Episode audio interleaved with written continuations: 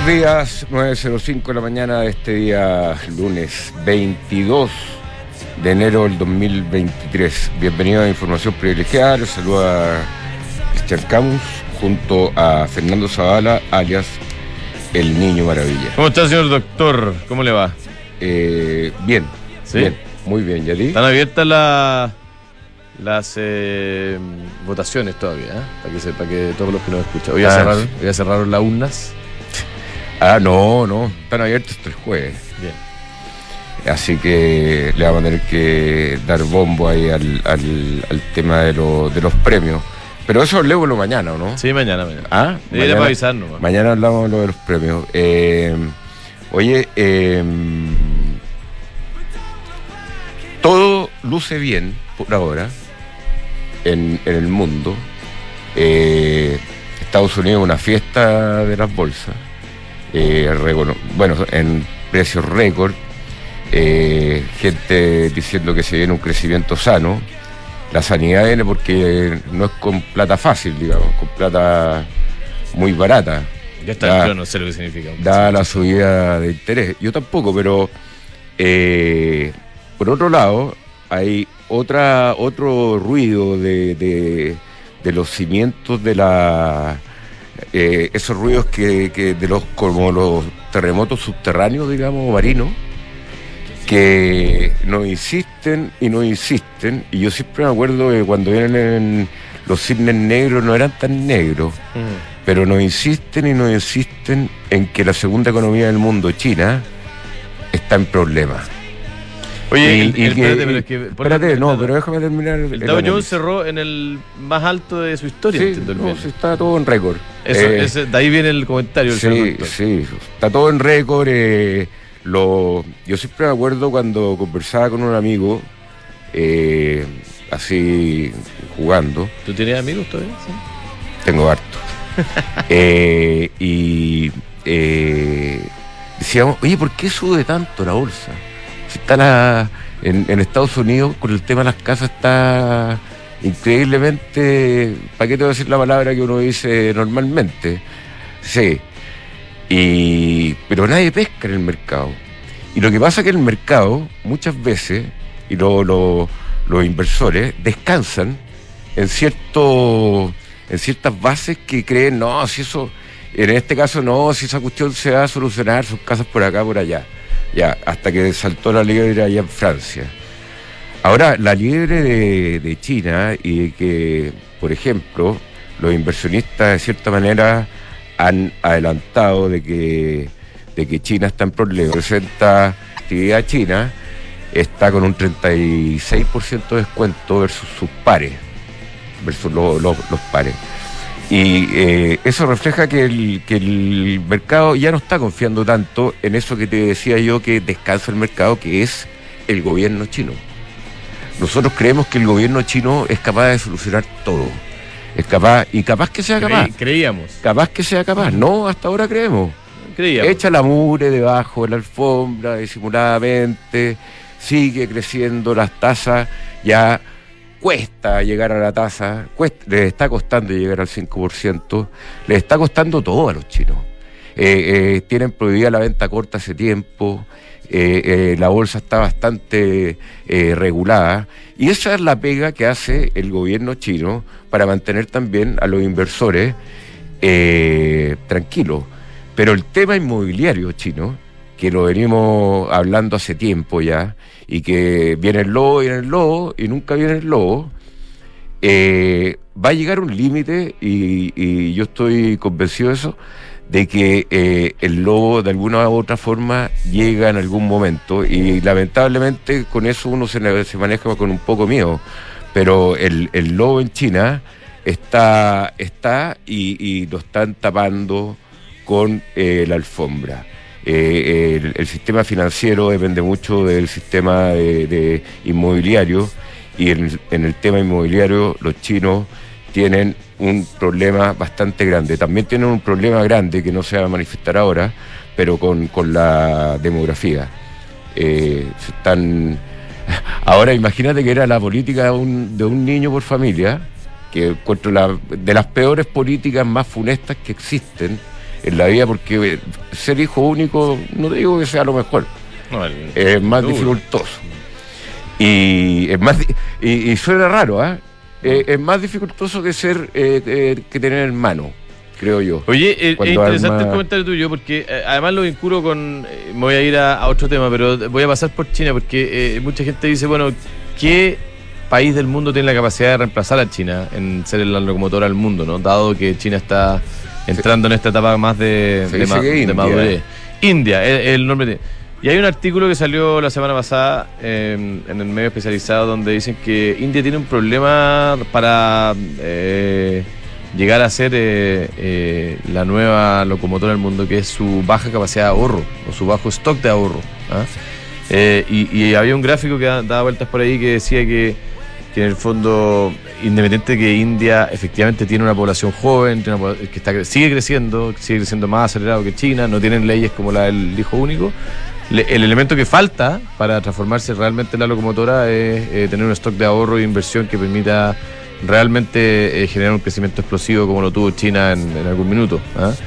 Y eso lo vinculo Pero el ahorro, el ahorro interno. medio, claro, como, como- para crear inversión. como porcentaje del, del PIB, digamos, ah, y que, que hoy día sigue siendo muy inferior a lo que a lo que genera China o genera China anualmente como stock de ahorro. Eh, Recuerda que China es un acreedor neto del mundo. Eh, tiene reservas, digamos, que China está más endeudado que India. Sí, claro, pero, Va, si- pero si eh, tú- Perdón, no, no, no, sí, claro, perdón, me equivoqué.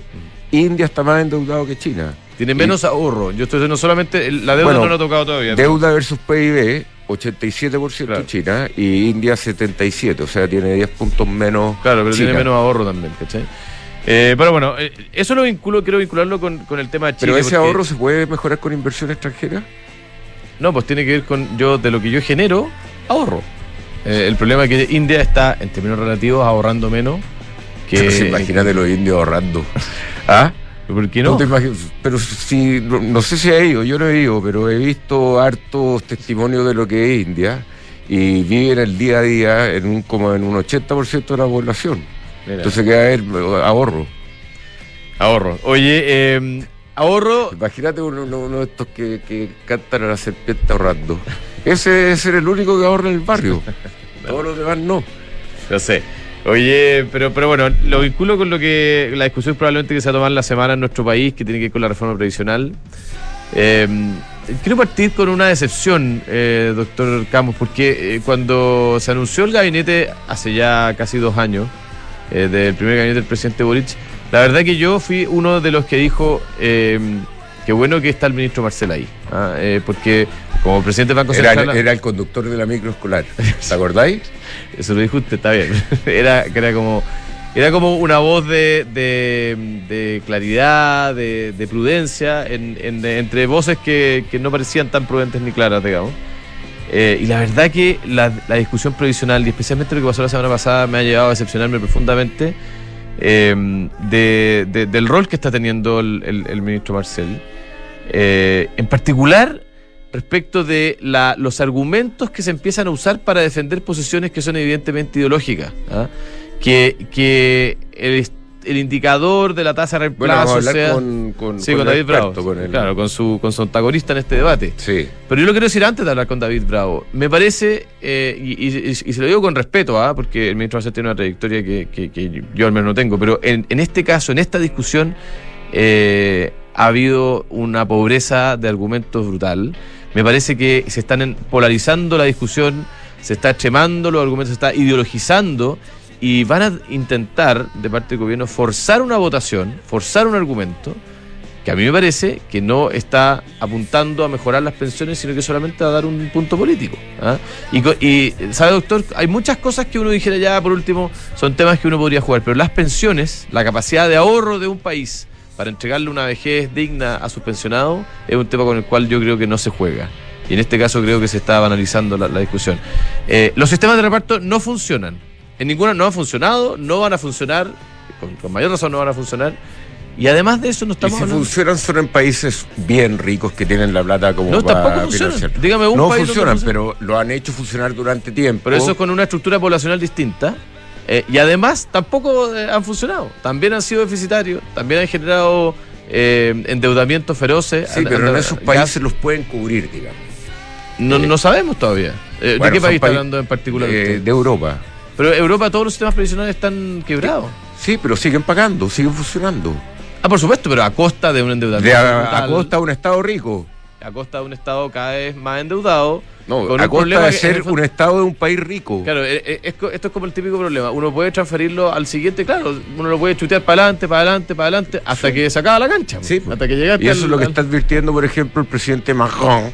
Macron. Macron. Macron. Eh, hace rato y está urgido y tratando de tomar las medidas, pero los chalecos amarillos se las pararon todas. Trató de elevar la, edad de, jubilación. De jubilación. Tapa le hicieron. Claro, y, pero a mí lo que. Eh, lo otro que quería decir es que el otro argumento que, me, parece que es bien ridículo es que el Estado eh, va a ser capaz de gestionar un sistema tan complejo como el sistema de administración de, fondos de manera, de manera desde dentro. Digamos, ¿ah? Yo le contaba el otro día a algunos de nuestros compañeros panelistas eh, que eh, realmente el Estado eh, trata de funcionar bien, sí, trata, pero no lo logra. Si tú comparáis el performance online del Estado versus una, una buena empresa online, no hay donde perderse. Mira, yo estoy en un trámite, en un trámite con organismos que estatales, y, y sabéis que de repente te piden un papel ponte tú el memorándum de la misma institución. Claro, de la, de la oficina al lado. A una cuestión que no especifica. Claro, porque, porque no le pregunta a usted al, señor que está al lado. Sí, al señor que está al lado, que es ex usted. y, y, y, después sale un memorándum del ex usted y otro del ex usted que no existe ya. Entonces, eh, eh, y tenéis que subir, eh, hay que subir los archivos, todo es como, la gráfica ya es como del año 98. Oye, quiero mencionar un, estudio que, me, llegó por ahí, que hizo la, Universidad San Sebastián, una encuesta. Porque además de todo esto, la gente no quiere este sistema que está proponiendo. El 72 por 71% eh, de los encuestados, esto es una encuesta, bueno, representativa obviamente, 61,4% de los encuestados prefiere que la totalidad o la mayor parte del 6% adicional vaya a su cuenta individual. Partamos de la base. ¿Para qué le estamos doblando la mano a las personas? Si las personas muy mayoritariamente quieren que vaya a su cuenta individual. Em, después, eh, obviamente que la, PGU es la, reforma más valorada del último tiempo y em, que, eh, digamos, las alzas se, tienen, de la PGU se tienen que financiar con impuestos generales. Porque ese es otro tema. ¿eh? Eh, es que el, parte importante del problema de las pensiones, digamos, con, bajas tasas de reemplazo, fueron eh, aminoradas, yo no voy a decir solucionadas, porque esto es un tema obviamente que, siempre que, persiste, con la implementación de la pensión garantizada universal. Eh, entonces, dejémonos de slogans. y el 80%, 78% quiere poder elegir quién administre sus ahorros provisionales. O sea, esta cuestión de que haya un ente estatal que administra, nadie básicamente eh, lo quiere. Entonces, creo, estimado señor doctor. Es que mira, el, tema del. Eh, yo tengo una conclusión que es solamente mía y puede ser una, una mala conclusión, pero el tema de la diferencia entre los impuestos y, meter el 3% es que metiendo el 3% me diga una entidad estatal administrar una bola de plata, porque el 3% es el 20% del aporte. El, Estado va a tener alrededor del 20% del aporte, más esa pillería que hay del 09. Claro. Eh, y el Estado va a tener poder de, de poner gente en las empresas que inviertan este fondo y va a tener el fondo para invertir. Fíjate lo ridículo. Tú eres para invertir en lo que quiera el Estado. Tú eres Estado. Tú regulas, tú tienes que poner las reglas. Y además de eso, eres inversionista de las empresas que regula. Exactamente. ¿Ahí no hay un conflicto de interés? Por supuesto. Y es, todo se enreda. Oye, eh, imagínate en un directorio, no, es que el, Estado nombró a este gallo que viene, viene a puro, eh, está el doctor viene a puro nombrado por el Estado. ¿Qué es lo que dice el doctor Cabo? Y hay que sacar un permiso. ¿Qué es lo que dice el doctor Cabo? Que ya. Ah, o sea, eh, ¿me entendís que es caballo de Troya? Que mucha gente lo está diciendo. ¿Ah? Sí, ¿Tú sabés lo que es el caballo de Troya? Sí, claro. El caballo de Troya es que metís la cosita y, después explota y salen un montón de cosas. Y, y, el poder que te da la administración del 20% de los aportes de los fondos al Estado le va a dar un poder mucho mayor. Bueno, yo creo que queda claro que no nos parece muy elevado el debate, creo que estamos montando la elección incorrecta. Y, Mira un Estado, un Estado que es capaz de tener un, yo lo he visto, ¿ah? el hospital de Costa, de Costa Rica, de Villarrica, impecable, Extraordinario. listo, El nuevo. sí. extraordinario. Ah, tú Hace sabes que a mí me. hace yo me tuve que atender en, en tres, ese- seis meses lo vi. No, si no estaba. eh, No, pues yo me atendí en el antiguo. Ah, ya. Y me atendieron extraordinario. Ya. Bueno, un hospital lleva más de un año parado Opa. y es, es un hospital estatal y está parado por el Estado. Obvio. ¿Tú podías entender eso, no? No. No, y además como que no hubiera necesidades de salud en la zona, digamos, más o menos obvio. Entonces el Estado, y a- acá vamos a terminar la editorial porque tenemos que conversar con el Estado, yo creo que, que, eh, ponte tú este, este, esta explosión que tenemos de asesinato al, al estilo mafioso, es una cosa que está pasando a poco, uno al día, después dos al día, después tres al día, y la cuestión explota y la- las bandas agarran, eh, agarran poder, son ambiciosas y, y nos pueden tomar eh, parte del país. Y se acabaron los carabineros que no tienen, que no, que, que nunca te sacáis parte. La corrupción, viejo. La corrupción es lo peor. Oye, bueno, no hablamos nada. Esta semana tenemos resultados interesantes. Reporta Netflix, Tesla, Procter Gamble, eh, 3M, bueno, y varios más. Así que vamos a estar siguiendo el inicio de la temporada de resultados. Esta, esta semana es más entretenida que la de los bancos. que- ¿Ah? Sí. No, pero los bancos tienen. Sí, no, son importantes, pero específico. es- esto de los Netflix, como Claro. le, eh, tiene El más... sector real. ¿ah? Sí, tiene como más, más cuento entretenido. Recuerda que con Cenegocia eh, ahora puedes financiar tu factura y órdenes de compra 100% online y con las mejores tasas del mercado. Visítalos en cenegocia.com. Si usted es aportante del Fondo de Independencia Renta Inmobiliaria, que es de Independencia Administradora General de Fondos, infórmese con su asesor de inversiones acerca de la opción preferente que tiene suscribir el aumento de capital en proceso y mantenga dividendos trimestrales. Un equipo de gente extraordinario liderado por don Fernando Sánchez, Independencia Administradora General de Fondos. Oye, el otro día con un amigo que teníamos que arreglar un tema de una deudilla de- de- entre, entre ¿De los aquí? dos deudas de amigos, que me tenés que pagar esto, que yo lo pagué. qué Mercado sé yo. Pago. Mercado Pago. Tiro, Mercado Extraordinario. Pago. Extraordinario. Oye, le dije ya, Mercado Pago, es que no lo tengo. Instálalo. Bájalo. Bájalo, segundo, lo bajó. Ya, pon ahí, deposita con tu cuenta corriente que te va a salir ahí. El primer depósito, esto es lo más largo que voy a hacer para que me pague. Eh, y eh, ya, abrió la cuenta, depositó, inmediatamente hicimos toda la operación más o menos en un minuto. Claro. Minuto y medio, ponte tú, porque mi amigo no es tan ducho en, eh, en el manejo de teléfono. Y, y me transfirió sin meter tanta clave, sin meter tanto, tanto cuento con Mercado Pago. Y bueno, si usted mm, quedó trabajando mientras todos salieron de vacaciones, le cuento que con Book es posible ser feliz en el trabajo. Book es un software integral de gestión de personas que te ayudan a optimizar tu tiempo y el de tus colaboradores. Este verano me siento valorado y apoyado. Este verano, I feel Book. Mire, eh, dese un lujito. Vive la experiencia de una cena maridaje en Sheraton Miramar.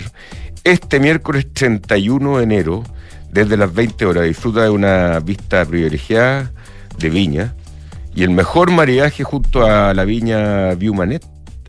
Eh, para mayor información ingresa al Instagram Sheraton Miramar Hotel, arroba Sheraton Miramar Hotel. ¿Sabe señor doctor? Si, si yo le digo Price o PwC, ¿en qué piensa usted? En Price Waterhouse Cooper. Sí, pero está bien, pero ¿qué servicio? ¿En qué se Eh, especializa? todo tipo Auditoría, ¿no? Auditoría. Auditoría que son sí. los líderes. Y eso, Sí. bueno, no tengo mucho más que agregar, son los líderes también. Pero yo no Con más de sabía, 200 años. claro, que tienen un equipo de decenas, y si no más de 100, profesionales especializados en gestión de operaciones, que dan servicio de consultoría a empresas de, de- de las más sofisticadas de nuestro país. Eh, hay un área de consultoría especializada, además de haber un área de eh, apoyo en servicios de temas laborales. ¿ah? Entonces, Price, PwC, tiene obviamente la área de auditoría, son líderes, pero además tiene estos servicios de profesionales especializados que son extraordinarios. Conózcalo ustedes en pwc.cl. Ya se nos empieza a venir el campeonato mundial de motos. Está todo preparado. Te- la- siguen mandando fotos ¿ah? al WhatsApp Sí. desde el aeropuerto. Un digo, fenómeno. El, el- Sí. el- ¿Cuál es esa? Esa es la Scrambler, ¿no? El Ducatazo. Eh, ¿La Scrambler? ¿Sí o no? No, esa es la, la, la, Esa es la Panigale. La salida es la Panigale. Panigale, Panigale. La Panigale, que es la, la moto de velocidad pura. Pura. Pero también está adaptada para la calle. Pero yo la recomiendo en la pista. Ya. Eh, esas son las Ducati que usted puede ver ahí en Avenida Las Condes 11.412 o en ducatichile.cl. Mándenos la foto cuando esté en el aeropuerto con la moto, ya está haciendo una tradición. Falcom es una empresa de asset management independiente que se dedica a distribuir, administrar y asesorar inversiones financieras tanto en Chile como en todo el mundo, dirigido a clientes institucionales, family offices, fundaciones y personas de alto patrimonio. Falcom. Bien, estamos en línea con eh, eh, el ya famoso David Bravo. ¿Cómo estás, David? Muy buenos días. Hola Cristian, Fernando, muy buenos días. Eh, Muy buenos David días. es economista académico de la Católica, director del Centro de Encuestas y Estudios Longitudinales de la Católica también. Y eh, uno de los propósitos era también hablar de la ley Uber, pero eh, vamos a ir a un poco a esta polémica que hay respecto a la, a la tasa de reemplazo. Y yo te voy a hacer la pregunta directamente, David. ¿Es verdad que bajo el esquema que se está planteando una persona, por ejemplo, no pagó eh, su- sus cotizaciones durante sus primeros 20 años de vida laboral y los últimos 5 años se metió a una institución de pensiones, eh, cotizó y va a tener derecho a cobrar eh, por esos 5 años el promedio de renta de esos 5 años para toda su vida hasta que se muera?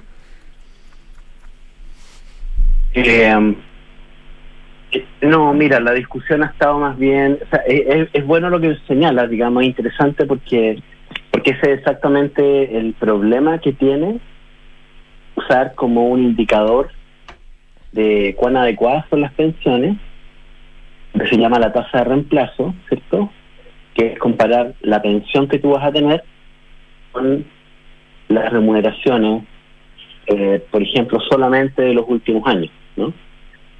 Eh, porque efectivamente algo algo así, que, es parecido como a lo que se hacía antes en las cajas de previsión, ¿cierto? donde tú, eh, teníamos ese problema, donde básicamente las personas tenían incentivos para poder, eh, bueno, llegar y afiliarse a última hora, eh, con un cierto mínimo de cotizaciones, etc. En la, en la discusión que hemos tenido sobre tasas de reemplazo, eh, el, el estudio que, que presentó el gobierno, eh, ellos se basaron en mirar los últimos 12 meses de las personas. Eh, y eso, eh, eh, eh, la remuneración que esas personas tienen ahí, es lo que ellos consideran como la, por así decir, el nivel de vida de las personas, que luego se compara con la pensión que esas personas van a tener. Eh, y esa relación, ¿cierto? ¿Qué porcentaje es la pensión que tienen de lo que era esa remuneración de los últimos 12 meses? Es lo que ellos están eh, operacionalizando como la tasa de reemplazo. Bueno, por eso mismo lo, lo que te pregunto está en línea con eso, ¿no?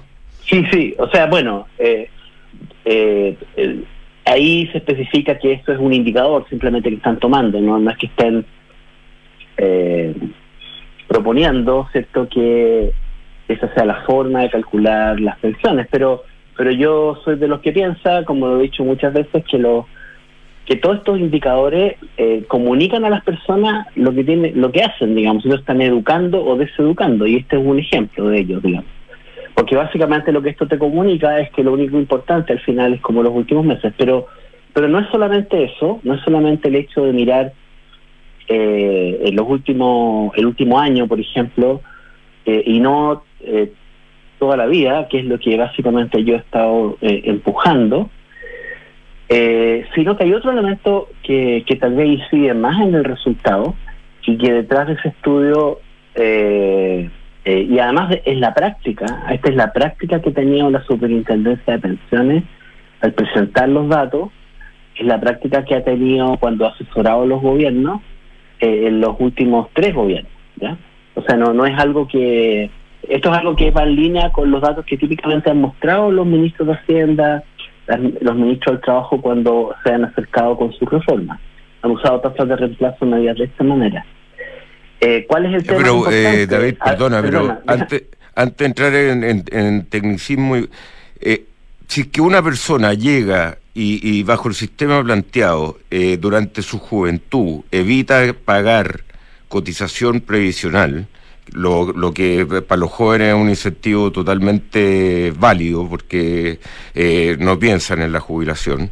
Y esa parte de, de, los fondos, esa parte de los jóvenes que están cotizando un principio, es una parte fundamental para armar la jubilación hacia el futuro. Entonces, si alguien va a decir, oye, págame el 16% en, en negro, en vez de pagarlo tú, págamelo a mí, mételo en mi remuneración, no sé, boleteada, y yo cuando sea viejo voy a empezar a, a, cotizar cosas, de aprovecharme del sistema y que la, la, la, el sistema me pague de acuerdo a lo que yo gané en los últimos cinco años de trabajo. Sí, sí, sí, efectivamente. No, por eso es que efectivamente es inapropiado. Eh, aún más inapropiado eh, si es que considera que el, el método que se está usando para calcular este indicador es el siguiente.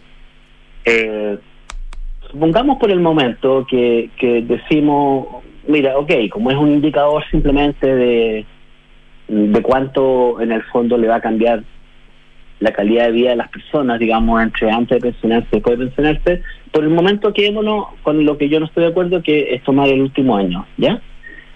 Pero resulta que el último año una persona tiene...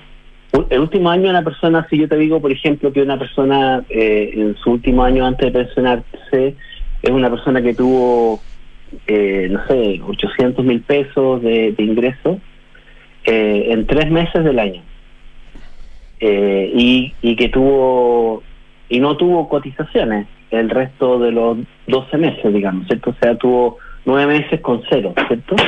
Bueno, el método, el método de, de la superintendencia y de los economistas que trabajaron en esto, ellos usan, ellos no incluyen los ceros. O sea, lo que ellos están diciendo es, eh, esta persona que te describo, su calidad de vida, su nivel de vida, digamos, antes de pensionarse, supongamos que estuviéramos de acuerdo en que vamos a mirar el último año y nada más, cosa que no es así, pero y así fuera, ellos están diciendo esa persona ganaba 800 mil pesos.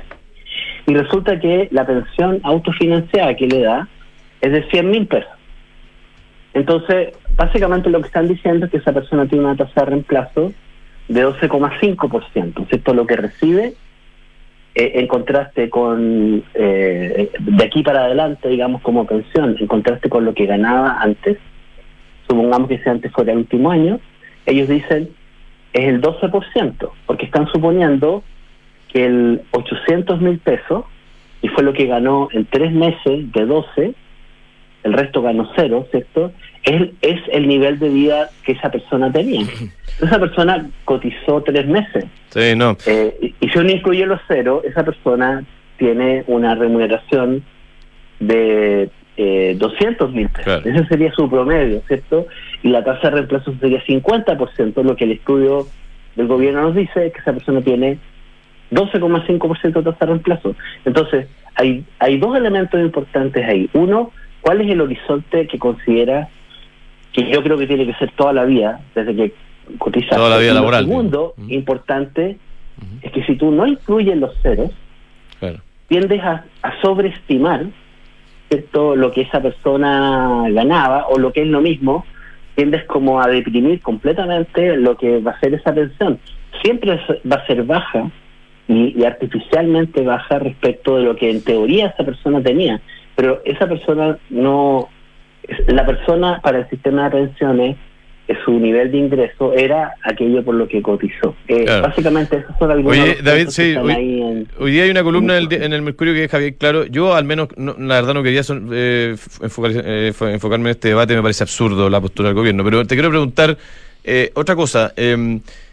Hoy día se habla de, de, mm, de, en el fondo, que el escenario cambió. ¿Y, y por qué cambió de, respecto de los nueve años anteriores que, o, diez años anteriores que llevamos discutiendo este tema de reforma previsional? Eh, por la entrada en, vigencia de la, de la, de la PGU. ¿ah?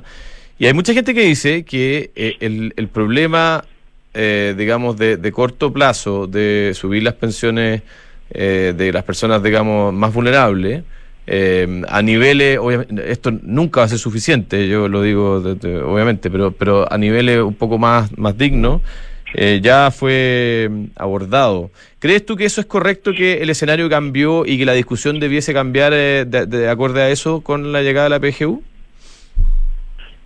Sí, yo lo he dicho claramente que, y lo he dicho como en, en términos de primera persona, vale decir, el análisis que nosotros hicimos en la comisión de la reforma de pensiones el año 2014-2015 se hizo un diagnóstico.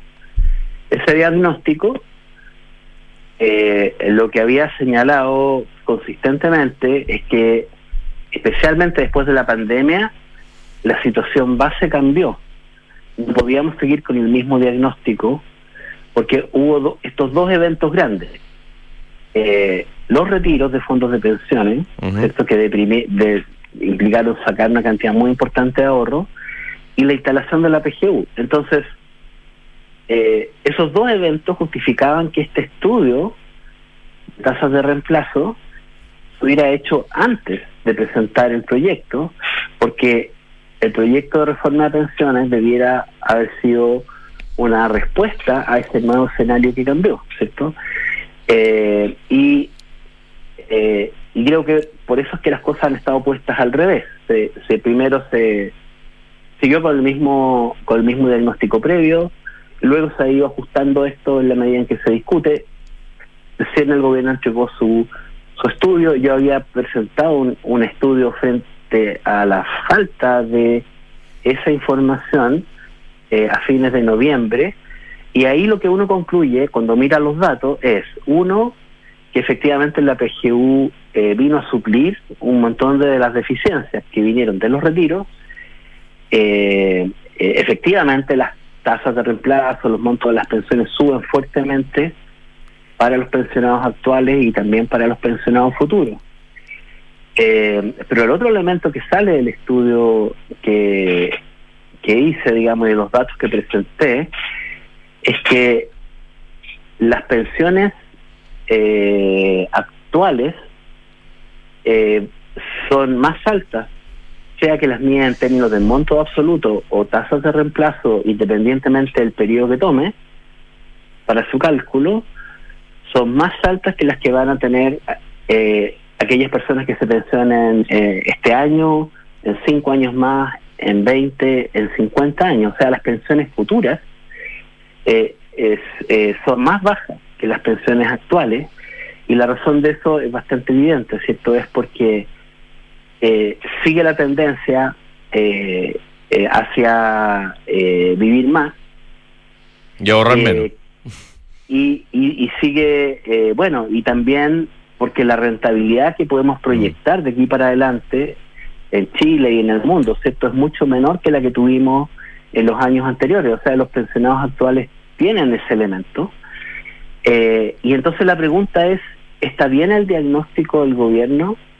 lo que se dice de que lo importante es mejorar las pensiones actuales.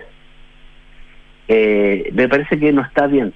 Mm. Eh, me parece que no han visto los datos, no han hecho los cálculos bien. Entonces, de nuevo, ese es el problema de partir con una reforma y como seguir repitiendo esto. Eh, nosotros eso sí ya lo habíamos dicho antes, ¿ah? en, el, en el informe de la Comisión 2014, nosotros advertimos que las pensiones futuras no, lo hicimos tan largo, digamos, eh, venían, venían a la baja. Eh, eso creo que solo se ratifica en este minuto. Claro, y, en ese sentido, David, eh, la propuesta que está arriba de la mesa del gobierno, a mí me parece, opinión mía, quiero ver si la comparte, lo único que hace es acrecentar ese problema, ¿no? implementando un sistema de reparto, al menos en parte, y con, y con pocos mecanismos al ahorro futuro, ¿no? Eh, ¿Cuál es tu opinión sobre la, la, propuesta concreta que está hoy día en discusión en el Parlamento? Sí, yo creo que contradice, contradice los datos. Eh, otro dato, hemos estado en esta discusión sobre solidaridad y cuentas individuales, ¿cierto? ¿Cuánto va a cada lado? Eh, del trabajo que, que hice se puede concluir más o menos lo siguiente. Hoy día eh, una un hombre recibe 100, eh, un, hombre representativo, digamos, recibe 100 de pensión, eh, 60 vienen de la solidaridad, que hoy día es la PGU. Claro. 40 viene de su ahorro individual, la paz, la pensión autofinanciada de sus cuentas. Una, en el caso de una mujer es más dramático. De 100 pesos que recibe de pensión final, 85 vienen de la PGU, 15 vienen de su individual. Entonces, a mi modo de ver, solidaridad tenemos hoy día mucha, y de hecho creo que es peligroso. Es peligroso porque esto bien eh, depende de la PGU, la PGU es una transferencia.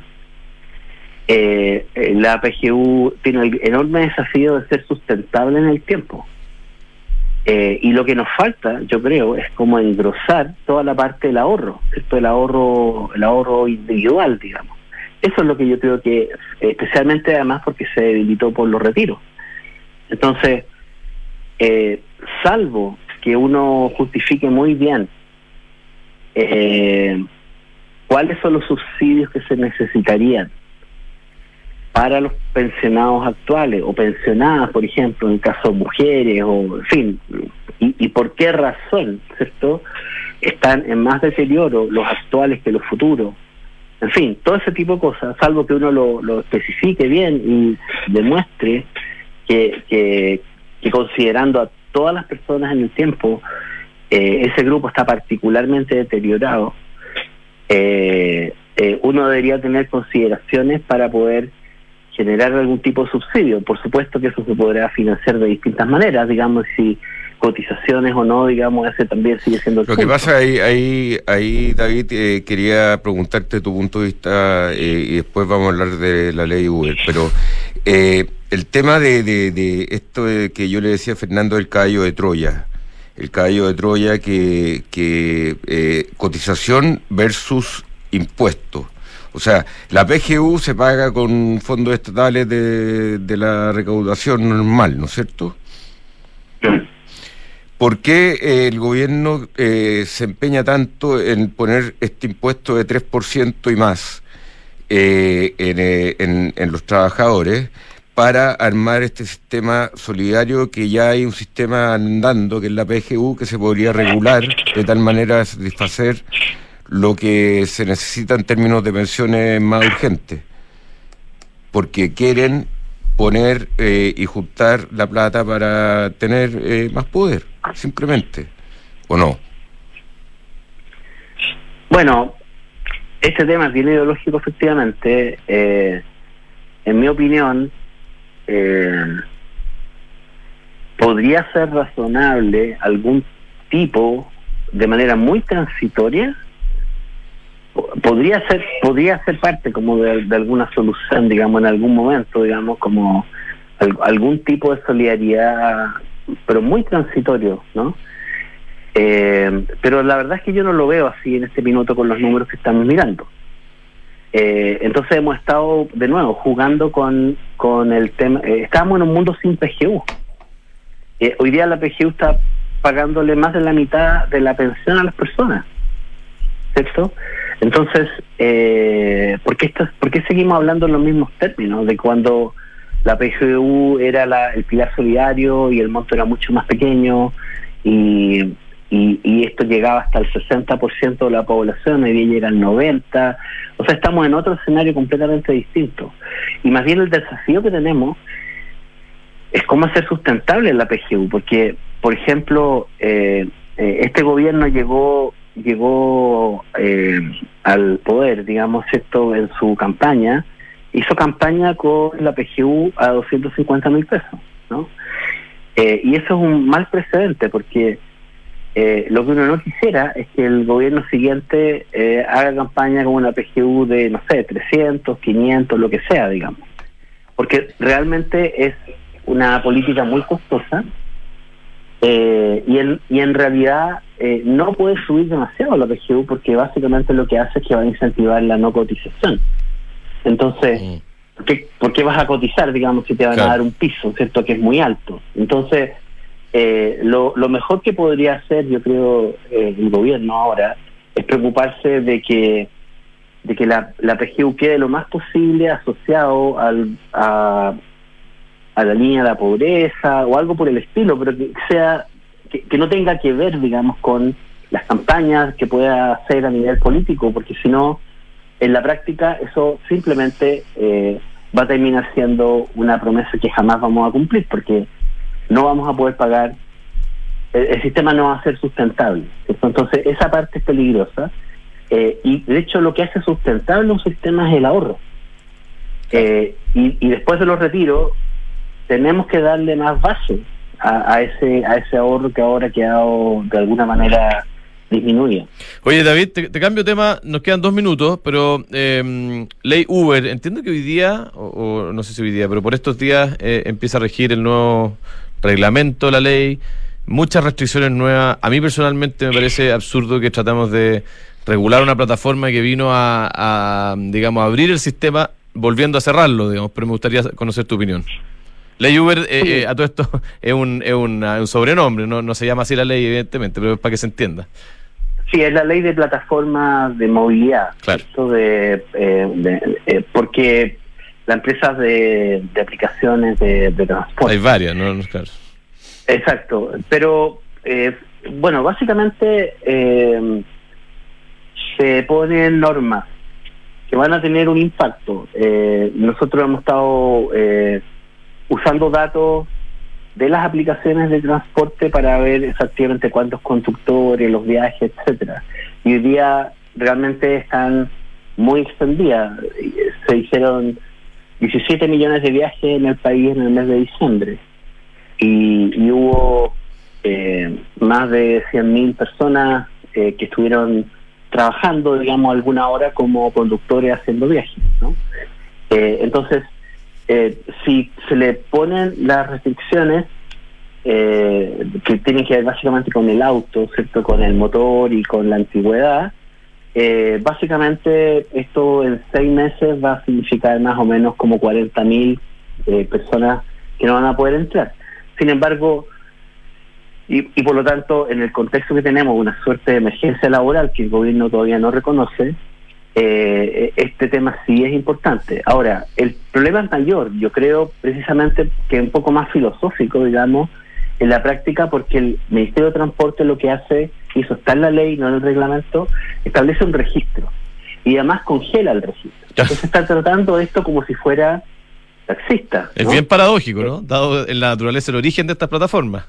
Entonces, definitivamente ese problema es muy serio y eso claro, puede ser que el golpe sea 40.000, pero después ya creo que esto simplemente va a ser más mayor. Por lo tanto, lo que yo creo, he hecho el llamado de que corrige este problema, eh, eh, pues se, le puede dar más transitoriedad a la ley para que partan estos requisitos de, autos y qué sé yo, de que, pueden eh, participar, pero el gran problema es el registro. eso es como no entender de qué se tratan las plataformas los últimos 10 años hay un millón de personas que han trabajado como conductores. Un millón de personas en Chile. ¿Y eso por qué? Porque las personas se dan cuenta de que esta es una posibilidad de tener ingresos. Por ejemplo, si tú quedas desocupado, ¿cierto? quedas desempleado, perdiste el trabajo, esta es una posibilidad. Te conectas simplemente, no le tienes que pedir permiso a nadie.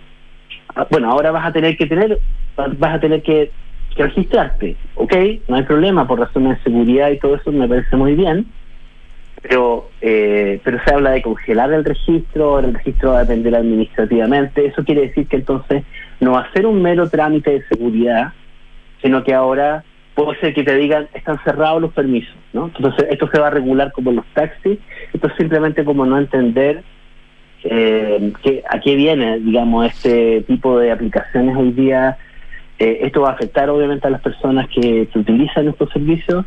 Eh, es una mala ley desde ese punto de vista eh, y, creo que habría que corregirle ese tema y eso es un cambio legal que se requiere. Bien, David, podríamos haber estado conversando toda la mañana, pero se nos acabó el tiempo lamentablemente. gracias, David. Nos despedimos y estamos conversando más adelante. Que esté muy bien, muchas gracias. Igualmente. Eh, bueno, con Mercado G usted puede construir eh, posiciones en dólares, en pesos, en índices, en commodity, en todo. Mercadog.com.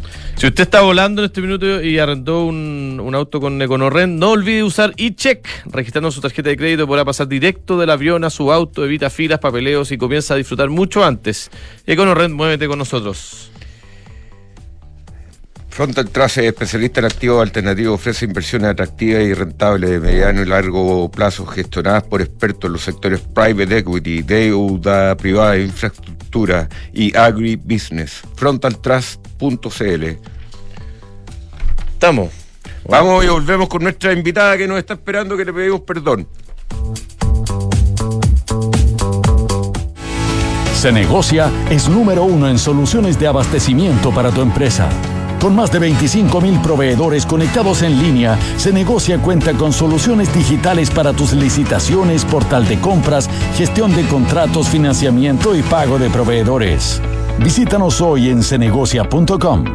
Se Negocia, innovación en compras y abastecimiento. Mercado Pago es una cuenta el doble de buena. Transfiere gratis y rápido. Compra con tu tarjeta en tus comercios favoritos y aprovecha todos los beneficios de pagar con tu cuenta Mercado Pago. ¿Qué esperas? Date cuenta. Abre tu cuenta digital.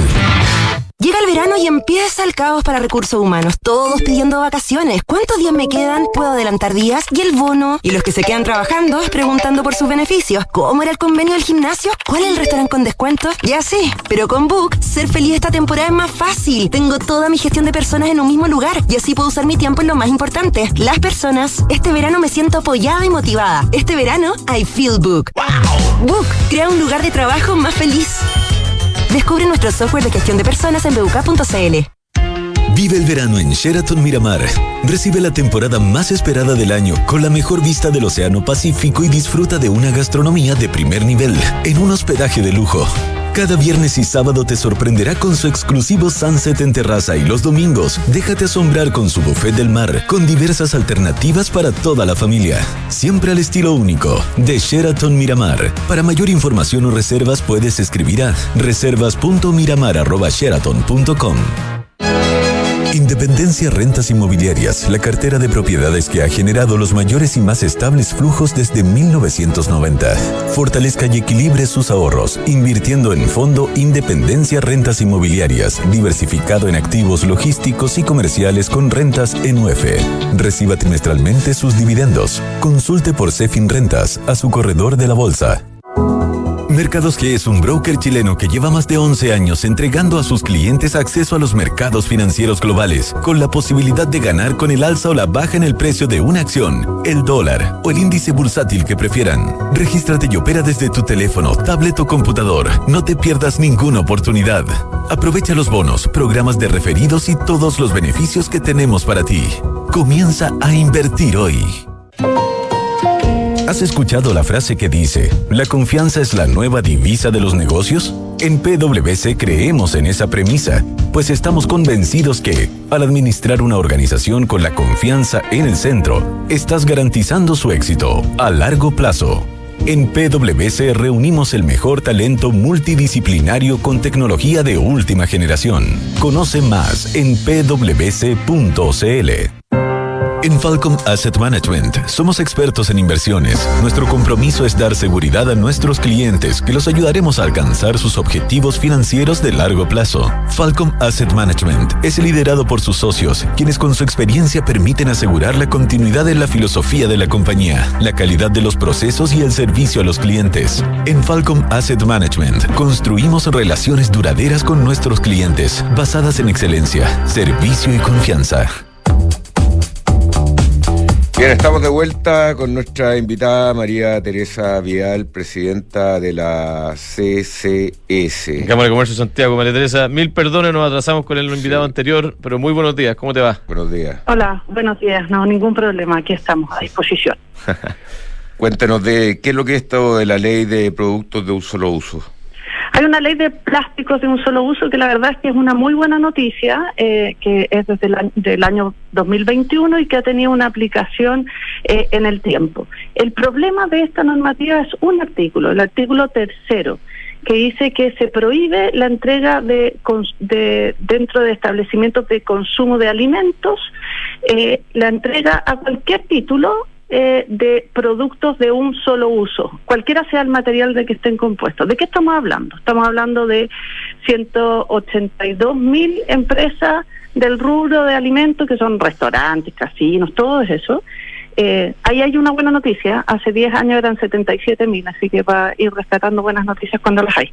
Ahora hay 182 mil eh, que entregan a veces materiales de un uso como, eh, no sé, eh, platos, vasos, eh, cubiertos, ¿no? Eso eh, lo está prohibiendo esta normativa, pero no está prohibiendo la entrega de esos materiales cuando son plásticos, sino que cuando son cualquier material. Y por lo tanto, eh, ahí se produce un problema. Entonces, hay una. Eh, Como está prohibido entregar papel, por ejemplo. por ejemplo, por, ejemplo, papel o hay unos un- unas innovaciones en Chile de unos vasos hechos de algas, por ejemplo. Eso está prohibido. O pajitas hechas de algún elemento vegetal, está prohibido. Entonces, hay una moción parlamentaria que fue eh, ingresada en marzo, que qué es lo que dice? Bueno, avancemos y eh, en temas de medio ambiente tenemos que avanzar, es evidente. Avancemos, pero atendamos esta diversidad que hay de productos. Entonces dice que se prohíbe también la entrega de productos de un solo uso, excepto los que puedan ser valorizados, los que puedan ser eh, compostados y los que sean de materiales distintos del plástico o este plástico certificado que sí se puede eh, compostar.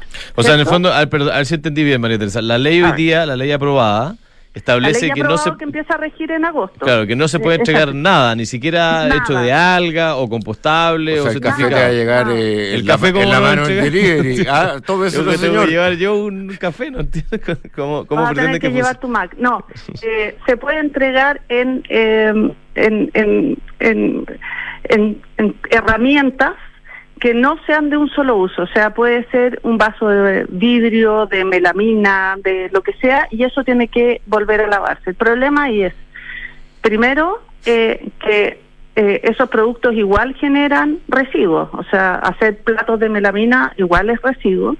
Dos, que necesitan lavarse y por lo tanto en un país que tiene crisis hídrica, hace 10 años el- la utilización del agua es un problema. Tres, que se le echa detergente. Cuatro, que se... No, eh, y, y cinco, que los usuarios no todos andamos con, con taza por la vida cuando vamos a comprar un café. ¿no? Claro, no, y, y precisamente también tenemos, no, lo- los establecimientos probablemente van a entregar esos productos. Ahora, hay una diversidad, o sea, hay establecimientos que tienen losa que es lavable eh, y, que, y que se han podido adaptar a esta normativa, pero no todos, y ese es el problema, no todos. Mm. Eh, y lo segundo, el problema es la innovación que estamos buscando con esta normativa, que contaminemos menos. Eh, y por lo tanto está bien, o sea, las pajitas estas para revolver de plástico, las bombillas de plástico, eso no va más. Y está bien porque eso era fuente solamente de contaminación. Y eso nosotros estamos muy conformes con aquello. Pero hay que avanzar, sí, pero hay que atender la diversidad y la realidad del país y de los distintos establecimientos. Entonces, una, unos eh, palitos de madera para comer sushi parecen ser bastante compostables y tenemos que hacernos cargo de eso. Hay un reglamento que todavía no se ha dictado de esta normativa que debiera eh, poder eh, tender a que haya un compostaje industrial y que haya compostaje también eh, domiciliario y tratar de incentivar eso. En eso estamos totalmente de acuerdo. Pero lo que no puede ser es que la normativa prohíba el uso de cualquier material de un solo uso. Servilletas de papel, por ejemplo. Mm. No, además que yo estoy pensando también en toda la industria de delivery, ¿no? De comida a los Yo- yo a los estaba pensando Eso todo el rato. es- Eh, ¿Cómo, ¿Cómo lo hacemos para mandar a la casa si me tienen que devolver el plato? Sí, es que lo que pasa es que eso no está incluido. O sea, solamente dentro de los Ah, ya, o sea, sí, eh, entonces, pero eso no es como absurdo que haya una, una disparidad tan grande entre lo que se manda para afuera del restaurante a lo que se sirve ahí. Claro, hay una disparidad, también hay un problema, o sea, en todos los centros urbanos y estamos viendo comercio ilegal, incluso de alimentos, eh, costos laborales para eh, los que son formalizados cada vez en aumento y después esta normativa que realmente no atiende a la realidad. Además estamos pensando nosotros en la realidad probablemente de las ciudades, donde, bueno, eh, habrá un costo adicional de lavar los utensilios y volverlo a usar, pero ¿qué hacemos, por ejemplo, en zonas donde realmente la escasez hídrica es un drama? En el norte, en el centro norte, tenemos eh, algunas eh, localidades en que ni siquiera hay agua para el consumo humano. Entonces, realmente, esta normativa tiene que flexibilizarse, por supuesto, eh, seguir subiendo el nivel, seguir subiendo eh, el, el, la preocupación por el medio ambiente, en eso estamos todos de acuerdo, pero eh, con una pata puesta en la realidad, la verdad, y en también en los innovadores que tenemos en este país que han generado un montón de materiales que son de un uso, pero que son realmente compostables y realmente muy amigables con el medio ambiente. Ese, ese es el tema del plástico. Clarísimo. Hay que ver el lado positivo que por lo menos si ya no nos van a dar servilleta papel nos entregarán una de género que es bastante más Bastante más elegante o en Sí, es vez que de un- parece que los consumidores eh, se ven afectados con ese tipo de normativas porque eh, hay que subir los costos, suben los costos y entonces suben los productos. Mm. Hay que hay que hay que ser bien claro. Eh, tenemos además en el sector 380 mil empleos. Eh, y la verdad es que es un sector que viene golpeado ya de la pandemia, eh, de eh, toda la crisis que hemos vivido, del el estallido social y más encima con el aumento eh, de los gastos laborales, la verdad es que tenemos que tener cuidado también con esos 178, 182 mil establecimientos que antes eran 77 mil, ojalá no vuelvan a ser 77 mil. Claramente. Eh, Muy María claro. Teresa Vial, presidenta de la Cámara eh, de Comercio de Santiago. Cámara de Comercio de Santiago, que bueno, que bueno que estamos con este problema y no con el problema de que tenemos que estar cerrado lo- el comercio. Al menos, También, sí. Gracias María Teresa y perdón por el atraso. Un abrazo grande. No, Gracias. Chao. Bien, nosotros nos vamos. Eh, señor Niño, un gusto como siempre. Muy buenos días. Chao.